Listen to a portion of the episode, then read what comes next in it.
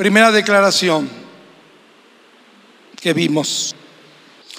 Vivo fortalecido, hay que decirlo en presente.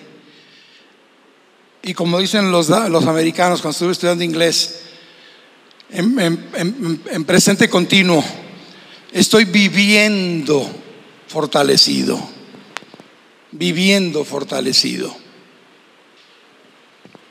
Uno de mis correos electrónicos le puse martining, martineando. Mis correos, martining, arroba.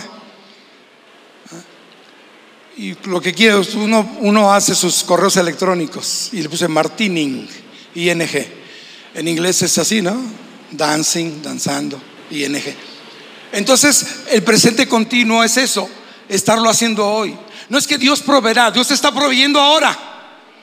No es que Dios me sanó, Dios me está sanando ahora. No es que Dios este, me está fortaleciendo mañana, no, es que Dios me está fortaleciendo ahora. Y esa es la palabra de fe, es la declaración de fe en un presente continuo. De hecho, en el hebreo, la Biblia dice que cuando Abraham les dijo a sus siervos, cuando iba a entregar a Isaac en sacrificio, les dijo, ahorita regreso, les dijo a sus criados, voy a subir a este monte que Dios me indicó hacer, voy a ofrecer sacrificios, ahorita regresamos. Y cuando estuvo ahí listo para ofrecer el holocausto y ofrecer a su hijo Isaac, dice Abraham, Jehová Jireh, que significa Dios está proveyendo. ¿Cuántos dan gloria a Dios? ¿Dios te está proveyendo? Dios te está proveyendo. Segunda declaración que vimos hace ocho días.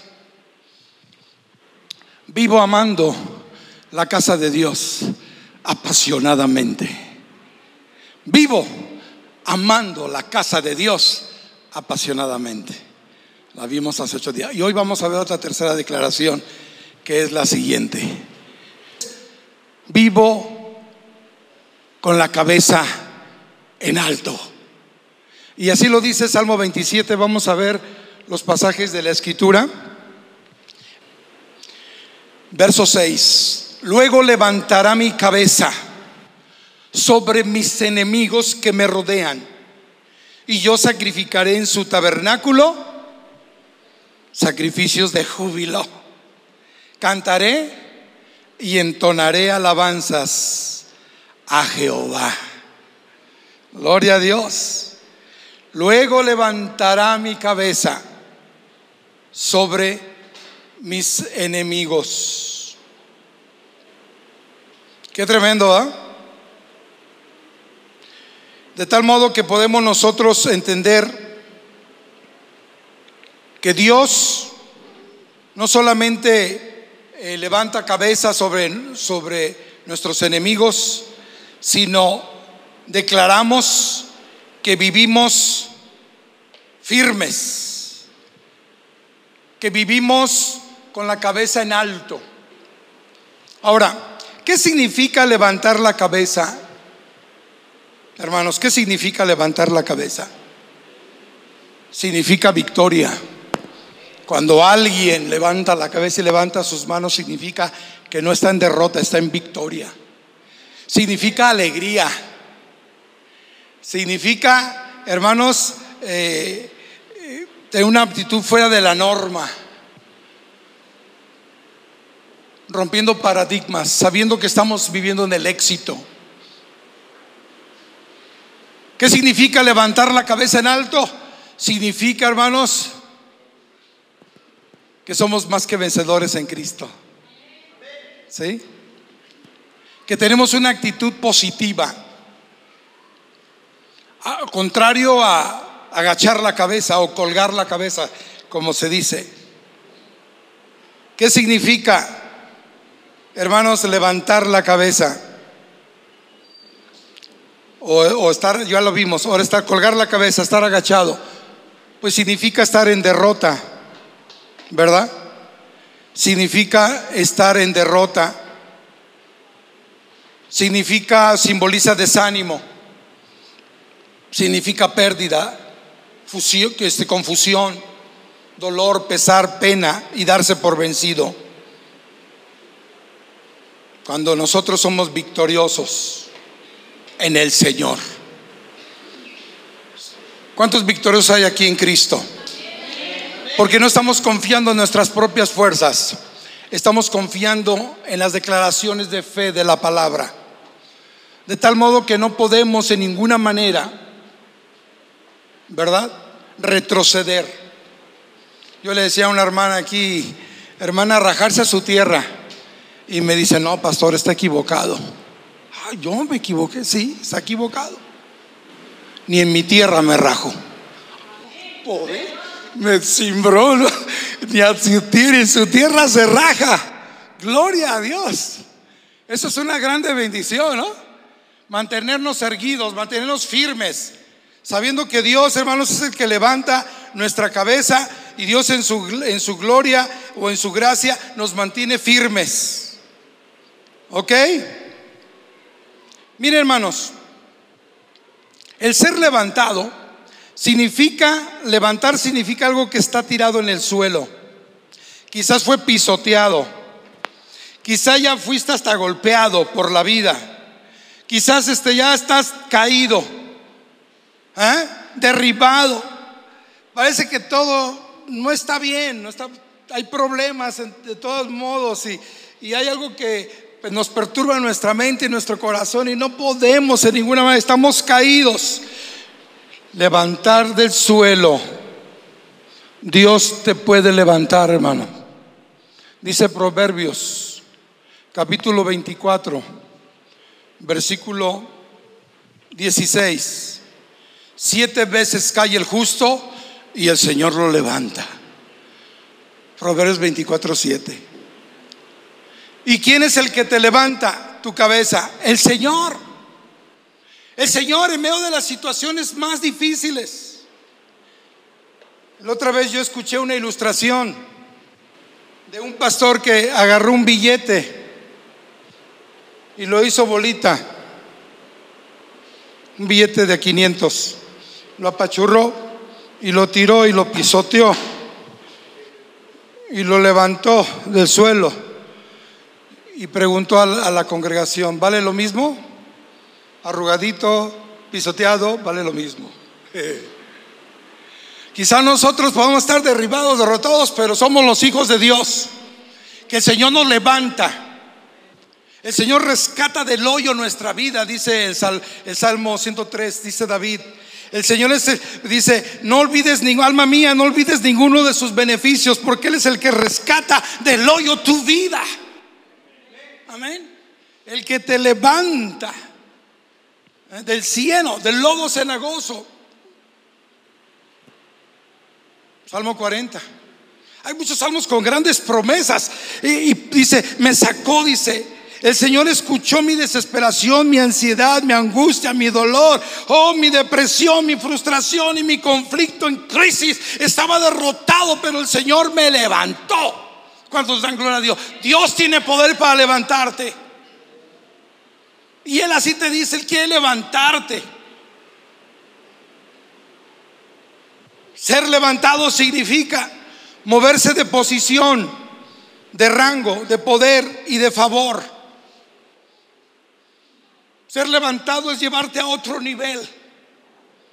Ser levantado es de estar en un lugar de empleado, llevarte a un lugar de posición, de privilegio, pero de responsabilidad mayor. Porque has cumplido con lo poco y con lo mucho Dios te ha puesto. Levantarte, darte la fuerza, ponerte en gracia delante de tus jefes, ponerte en gracia delante de los hombres y estar en gracia delante de Dios. Aleluya. ¿Y qué tiene que no estés en gracia con alguien más si estás en gracia de Dios? Pero Dios te va a poner en gracia delante de los demás. ¿Verdad? Hermanos, dijo Jesús, un paradigma o una paradoja más bien.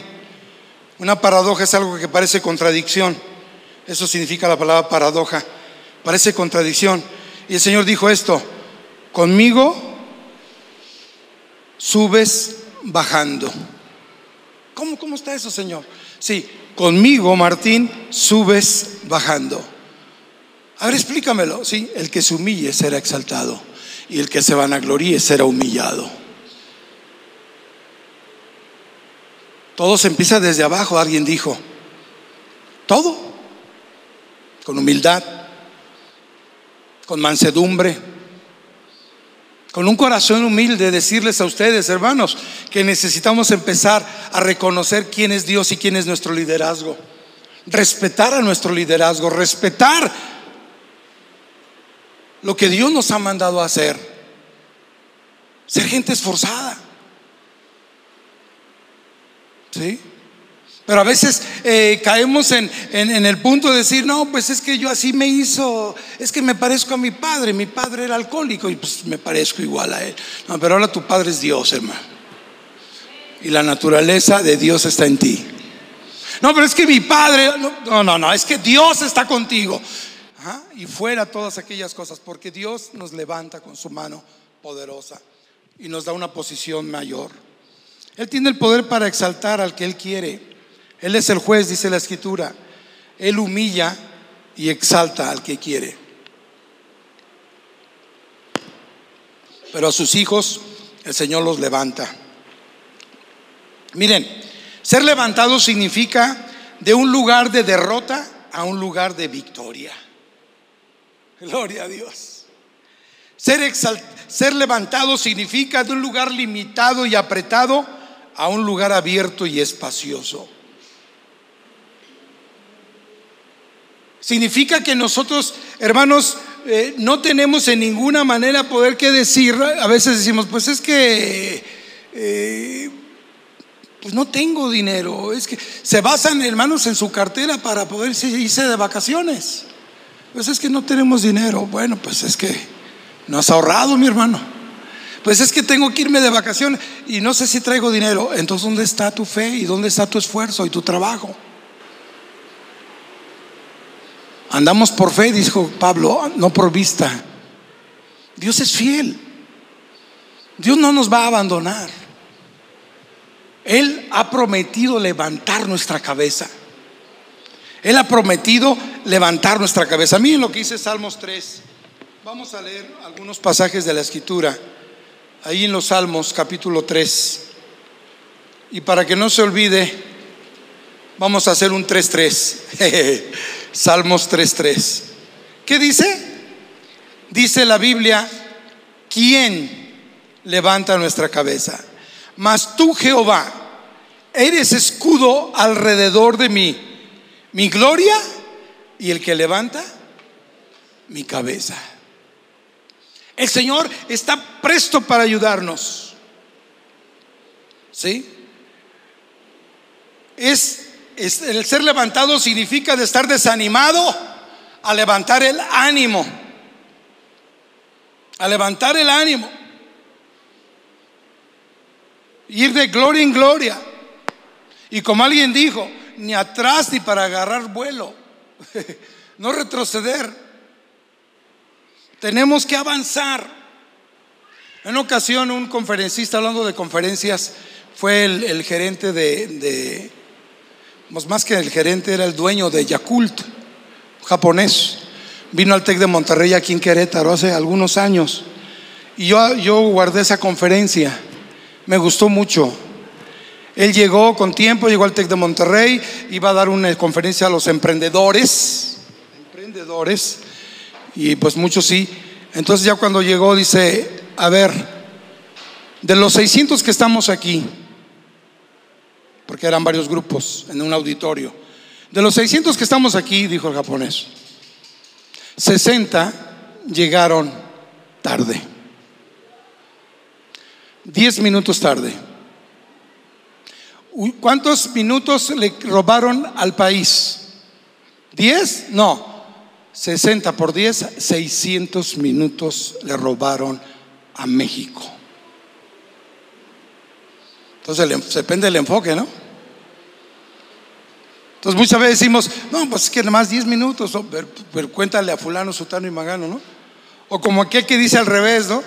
Dice el pastor, a ver, este, ¿cuántos me dan 5 minutos más? Ya uno levanta la mano, 5, 10, 15, 20, 25, 30 minutos, ¿no? porque suma todas las manos. De tal modo que él les, les, les enseñaba algo que me llamó la atención, habló de bien ser, bien tener, bien hacer y bienestar. Es una enseñanza muy padre que tiene que ver con una cultura japonesa. Tenemos que bien ser primero para tener un bien tener, para tener un bien tener. Y después bien hacer lo que tenemos, hay que saber, saberlo hacer, saberlo manejar, los recursos, lo que tienes, para que tengas un bienestar. Qué padre, ¿no? Bien ser, bien tener, bien hacer y bienestar. Órales. Y ahí tengo yo la conferencia la, y, no se me olvida. La gente, hermanos, que vive en derrota, eh, se mantiene, hermanos, empujando la cabeza hacia abajo, abrumado por la culpa. ¿Qué es lo que nos mantiene agachados? Voy a predicar en otra ocasión las consecuencias o los resultados, el resultado del desánimo. Eso va a ser en otra prédica.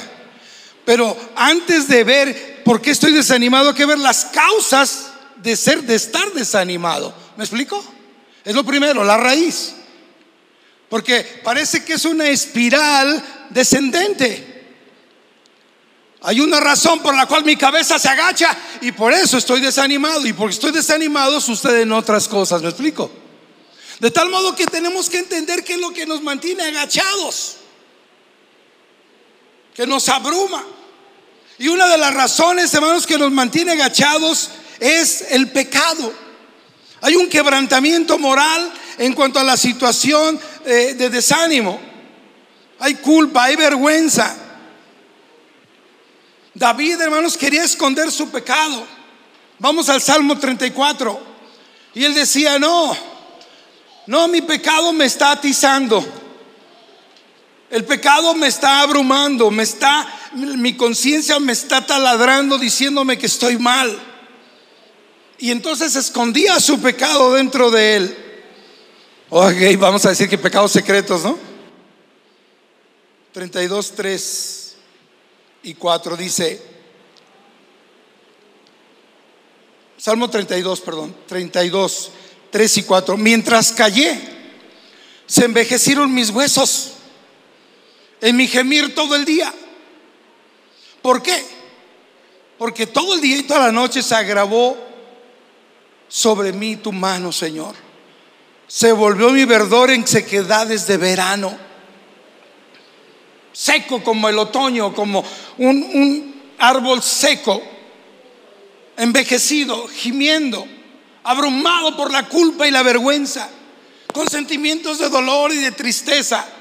¿Por qué pequé? ¿Por qué cometí pecado? Y mientras quería esconder su pecado, hermanos, había una situación de dolor, de angustia. Tal como le pasó a Pedro, ¿no? Que dijo a Jesús, Señor, yo nunca te voy a negar. Señor, si los demás te niegan, yo jamás, yo hasta iré a la muerte por ti. Y mira cómo quiso Pedro. Dice la Biblia en Mateo 27 que Pedro lloró amargamente. Esa fue la consecuencia de haber negado al Señor. La frustración. Pedro fue un hombre frustrado. Que lloró, dice la Biblia, amargamente. El desánimo, el dolor estaba en él. También era justificado David por haber pecado y haber cometido la falta de adulterio. David estaba abrumado por el pecado. Y mismo lo dice también en otro salmo. Pero miren, la respuesta de, la liberación de ese dolor está en el verso 5. Mi pecado te declaré. Y fue cuando fue liberado. Mi pecado te declaré y no encubrí mi iniquidad. Dije, confesaré mis transgresiones al Señor, a Jehová, y tú perdonaste, gloria a Dios, la maldad de mi pecado hermoso. Y pudo decir en el verso 7, tú eres mi refugio, me guardarás de la angustia, con cánticos de liberación me rodearás. Confesó su pecado y fue librado. Bendecía a Salomón en Proverbios 28, 13, el que encubre sus pecados no prosperará, mas el que los confiese y se aparta alcanzará misericordia. Ponerte a cuentas con el Señor. Ahora hay pecados que avergüenzan y otros pecados que afectan a terceras personas, como en el caso de adulterio. Y el caso de la mentira, el engaño. Hay personas involucradas en el engaño y la mentira. Hay pasajes de la escritura que hablan las consecuencias fatales. Pero hay otra consecuencia más letal, más letal. ¿Saben cuál es? Es creer que estamos bien como cristianos, pero no estamos movidos por el poder del Espíritu Santo. El cuerpo está vivo, pero está muerto en el sentido de que no, le falta la vida del Espíritu Santo. ¿Me explico? Entendiendo que nosotros estamos viviendo una vida cristiana de párvulos y que no estamos creciendo como debiéramos crecer. Y de tal modo que podamos decir, Señor, yo quiero que tú me quites la, lo angustiado. El Señor conoce tus angustias, mi hermano. Y también conoce cuando tú cometes pecado y le fallas, cuando le fallamos. De, tal manera que el Señor se acerca a ti. E independientemente si hay consecuencias externas que te están angustiando, situaciones de trabajo, situaciones de finanzas, situaciones de relación, situaciones eh, de enfermedad, cualquier cosa que esté abrumando tu vida, que son externas a ti, Dios las conoce. La Biblia dice, hermanos, dice, le dice a Moisés, yo miré la cautividad de Israel, como con dolorosas tareas amachacaban aquel lodo para hacer los ladrillos. El dolor, los latigazos. Y lo dice, no solamente vi, sino sentí la angustia de mi pueblo. La angustia de mi pueblo. Dios se angustia cuando tú y yo estamos angustiados, porque Él es nuestro buen Padre. ¿Cuántos lo creen, hermanos? Y Él puede venir a tu ayuda. Él puede venir a levantarte, no importa la condición en la que estés. Pero necesitamos declarar nuestro pecado, confesarlo. Y ese quebrantamiento moral y espiritual puede ser de victoria y cantar, como dice aquí, como leíamos, verso 7, con cánticos de liberación me rodearás, me guardarás de la angustia. Hay otra cosa que empuja mi cabeza hacia abajo, las circunstancias de la vida, ya lo mencioné, crisis de la vida. Hermanos, el desánimo genera situaciones difíciles, decepción, dolor, angustia y parece que Dios no se olvidó de nosotros. Y a veces le echamos la culpa a Dios. ¿Quiénes somos nosotros? Dios nos libre. Y a veces nosotros decimos, Dios, no me escuchas, parece que estás callado. ¿Dónde estás? Y entonces nosotros empezamos a decir, no, no, yo no sé nada, no puedo, no puedo hacer nada. Estoy caído y ahí me voy a quedar. Con un pensamiento, vienen pensamientos, eso es el desánimo, vienen pensamientos negativos de decepción, de dolor, de angustia, de tristeza, de desencanto. Una crisis. Oye, hermano, como psicólogo tenemos que saber cómo enfrentar la frustración, ¿no? Yo les enseñaba a mis alumnos en preparatoria, ustedes tienen que saber cómo enfrentar las crisis emocionales y sus frustraciones. Ya les explicaba varias situaciones, cómo canalizar la frustración. Y la frustración se canaliza a través de la agresión. Hoy viene el enojo, la molestia contra ti mismo contra un objeto externo y con la realidad, enfrentar la realidad que estamos viviendo. Son tres aspectos. Y lo positivo es enfrentar la realidad. Como dicen por ahí, enfrenta al toro por los cuernos, ¿sí o no? Y decir, la realidad de Dios es esta. El ideal es esto, pero Dios quiere mantenerme firme. ¿Qué es lo que me mantiene agachado a la cabeza? Una batalla prolongada. No aguanto ya más. Mira, la multitud es tan grande que yo no puedo, no sé qué voy a hacer, dijo Josafat.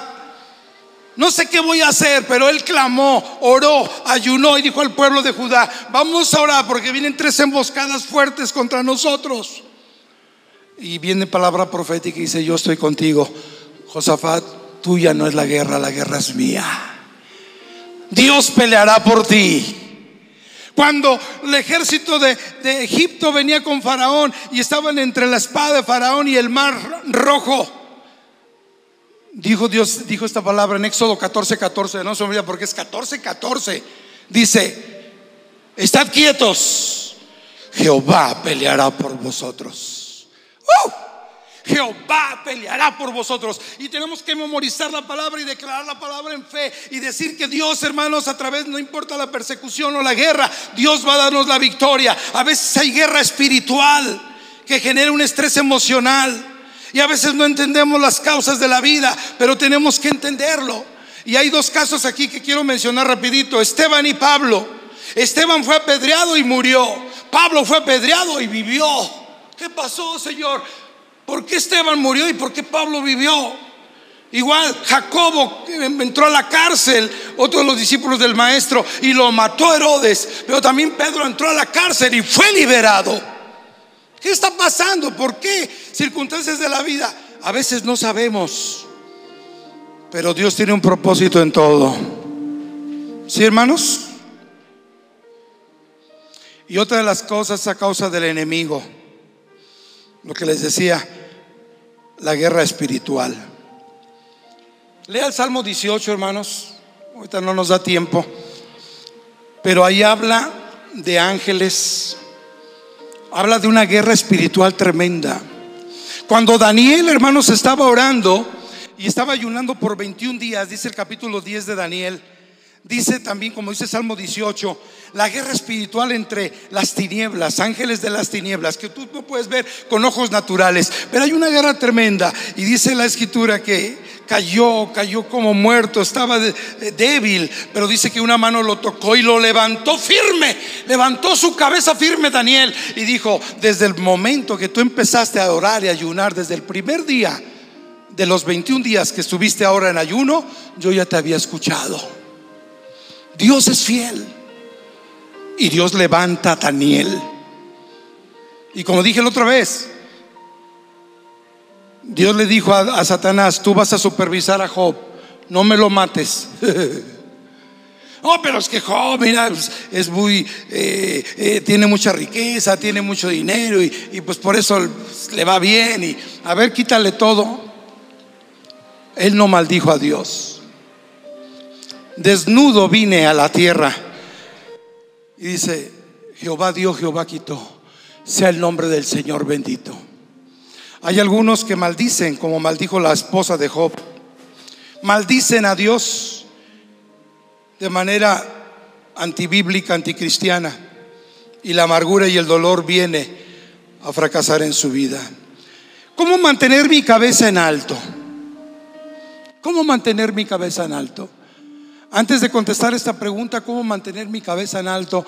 Ya contestamos a la pregunta principal que es, ¿quién levantará mi cabeza? Salmo 3.3, el Señor levanta mi cabeza. Cuando dicen amén, Dios levanta mi cabeza. Y lo dice Salmo 27, levantará mi cabeza. ¿Cómo puedo mantener mi cabeza en alto?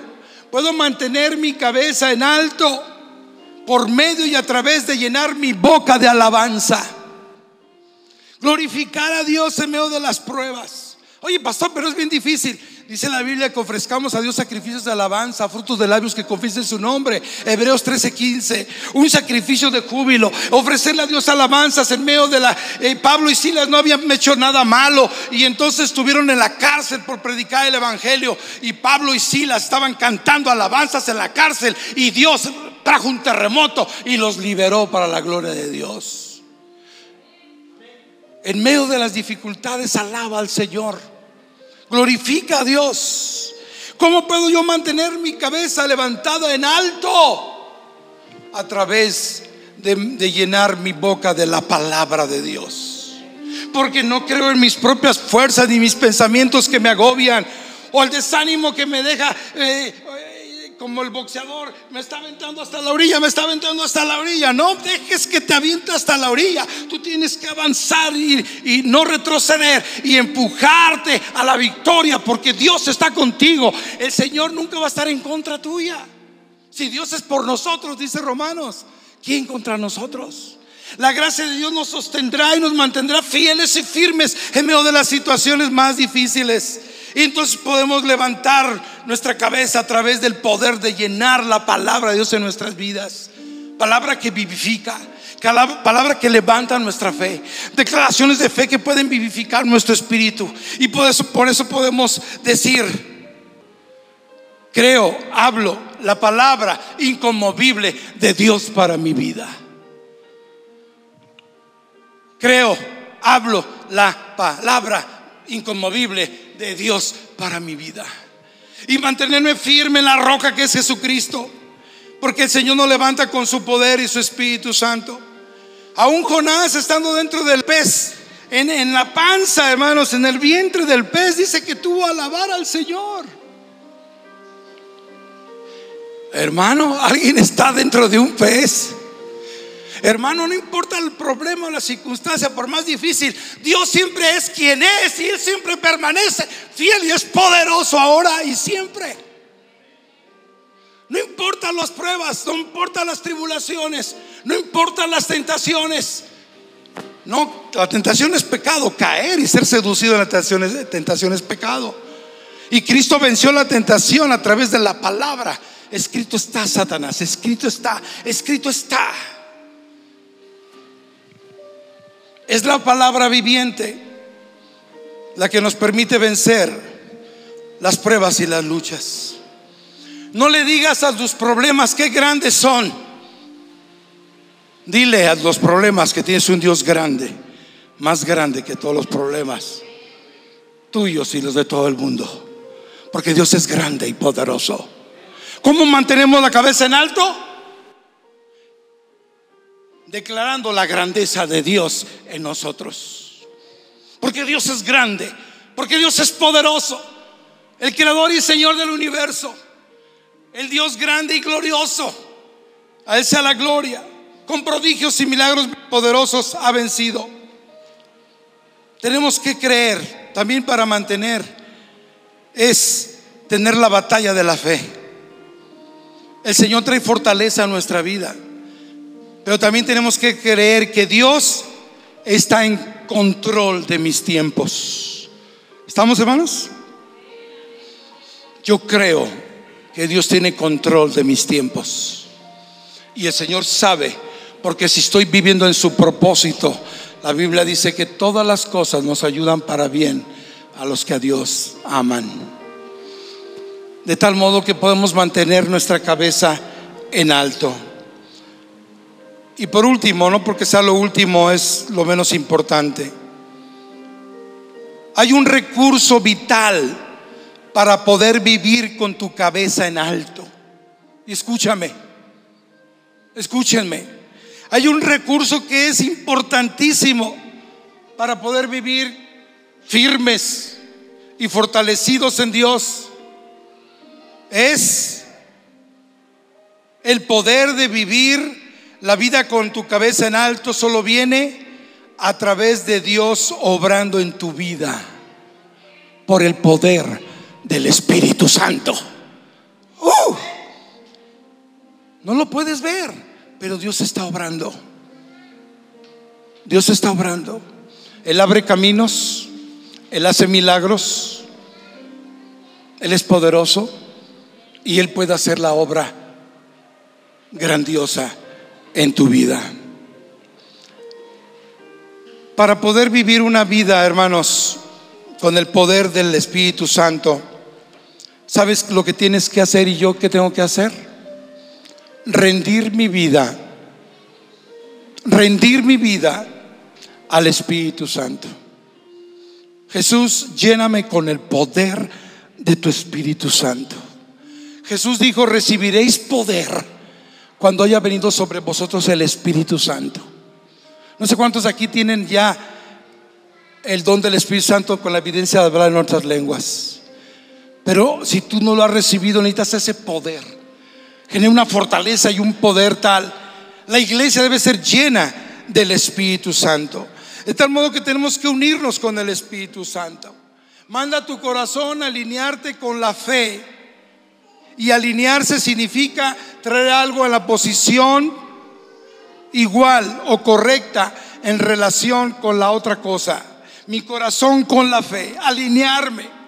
La Biblia dice, hermanos, en, en el escenario de la fe, y con esto quiero concluir, dice la escritura, dice la escritura, que es importante tener fe en Hebreos capítulo 11.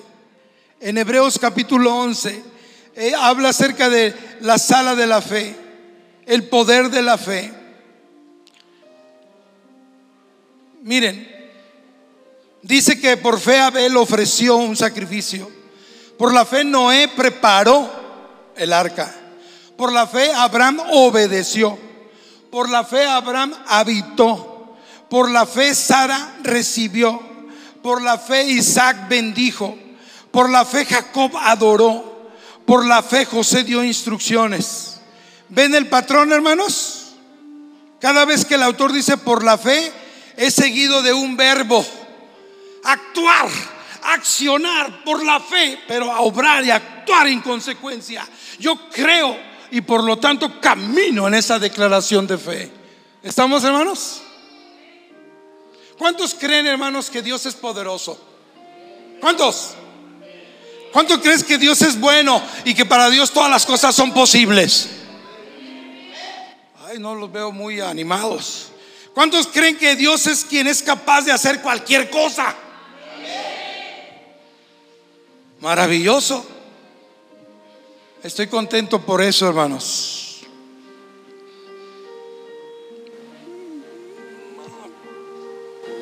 Pero la verdadera pregunta es, la verdadera pregunta es, ¿vivimos como si esas cosas son verdad? ¿Vivimos que efectivamente Dios es poderoso? ¿Vivimos realmente que Dios es bueno? Que Dios es mi proveedor, mi sanador, mi ayudador, mi guía, mi levantador, mi roca, mi refugio, mi salvación, mi buen pastor, el Dios todopoderoso, Jehová Jirel que necesito, Dios me da todo. En el Salmo 23 dice siempre hacia el futuro, Jehová es mi pastor y nada me faltará en el futuro. Él lo dice, me guiará en el futuro. Y aunque ande en valle de sombra de muerte, no temeré en futuro pero hay un versículo en ese Salmo 23 que está en medio y que está en presente. Unges mi cabeza con aceite, mi copa está rebosando. Aleluya. Ciertamente el bien y la misericordia me seguirán todos los días de mi vida y en la casa del Señor moraré hoy y siempre. ¿Cuántos dan gloria a Dios? Si estamos viviendo en el presente ahora, buscad el reino de Dios, su justicia, lo demás viene por añadidura. Entonces, ¿dónde está el modo de fe? Tienes que, tienes que sincronizar tu vida en el modo de fe. ¿Cuántos agarran el, el, celular y lo ponen en modo de silencio? Tienes que sincronizar tu vida en el modo de fe. Si tú estás viviendo, hermanos, una vida eh, eh, con frustración y crisis y conflicto, con situaciones difíciles, que no estás viviendo conforme a la palabra. Hay promesas de Dios que son condicionadas. Señor, abre las ventanas de los cielos, sí, pero dice ahí que diezmes y ofrendes. Y peor, dice, eres ladrón. Oye, Señor, este, yo quiero que tú me bendigas grandemente porque yo sé que tú eres, eres un Dios dador, Señor. Sí, pero la Biblia dice también que en la obediencia está la bendición. Tenemos que amar a Dios en extremo, hermanos. Ahí está la clave amar a Dios en extremo. Cuando tú adores a Dios, adóralo apasionadamente y en extremo. No es pecado, hermanos, amar a Dios fanáticamente, por así decirlo. Oye, eres fanático, Martín. Sí, hay que ser fanático en Cristo. Alguien dijo, si la Biblia dice que, que, que a Jonás se lo tragó un pez, yo lo creo. Y si dijera la Biblia que el pez, que Jonás se comió al pez al revés, si lo dijera así, también lo creo. Pero no lo dice, hermanos. Imagínense comerse un pez. ¿Cuántos comen balacalao?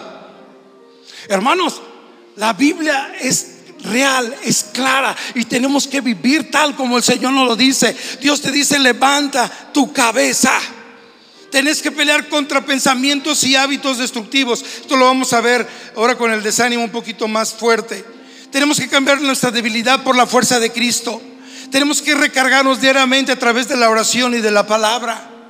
Tenemos que recargar nuestro, nuestro modo de fe y cuando se nos va la pila, necesitamos cargarnos en oración, en leer la palabra, en vivir a través de, de la presencia de Dios, buscar el rostro de Dios, leer su palabra. Space Pets es una clave cosa que tengo yo aquí en la cabeza. ¿Qué significa Space Pets? Es una palabra inglesa que dice espacio de mascotas. Space Pets. Y siempre lo tengo presente. Space, ¿qué significa, pastor? Bueno, espacio, pero cada letra es un acróstico. La S significa, cuando yo leo la palabra, hay un pecado que confesar. Sin en inglés, la palabra space, la palabra P, pray. Hay una oración que tengo que aprender de alguien que oró y fue liberado. La actitud, hay una actitud que tengo que cambiar. Cuando escuches la palabra, Space, la C, commandment. Hay un mandamiento que tengo que obedecer. Space, la E. Hay un error que tengo que corregir. ¿Se fijan? Siempre lo tengo aquí en mi cabeza. Cuando oigo la palabra de alguien que predica, hay algo que está diciéndome a mi vida en Space Pets. Una alabanza que tengo que aprender para alabar a Dios. Hay un ejemplo que tengo que seguir. Hay una verdad que tengo que declarar. O hay una oración que tengo que hacer. En fin, Space Pets. Necesitamos tomar la palabra y que viva en nosotros y mantenernos como cristianos lo que somos realmente. Despierta iglesia. Dios te está diciendo ahora, yo estoy contigo, yo te levanto, no importa la situación en que estés, yo te levanto del hoyo más profundo porque yo soy tu Dios. La gracia de Dios nos sostiene y es su misericordia que por siempre nos mantiene firmes. Dice la escritura, San Pablo, si somos infieles, aún así Él permanece fiel. Levantar nuestra cabeza significa que las penas, la decepción, el dolor, la tristeza, ya no ahogan mi estado emocional. Las situaciones de la vida no me mueven. Ni la cartera, ni las circunstancias de la vida me mueven. Porque estoy en Cristo. Porque estoy en Cristo. Porque vendrán tempestades, dijo Cristo. Y si estás edificado en la roca, vendrá lo que venga. Tú vas a mantenerte firme. Amén. ¿Cuántos firmes hay aquí ahora? ¿Cuántos firmes hay aquí? No los veo tan convencidos.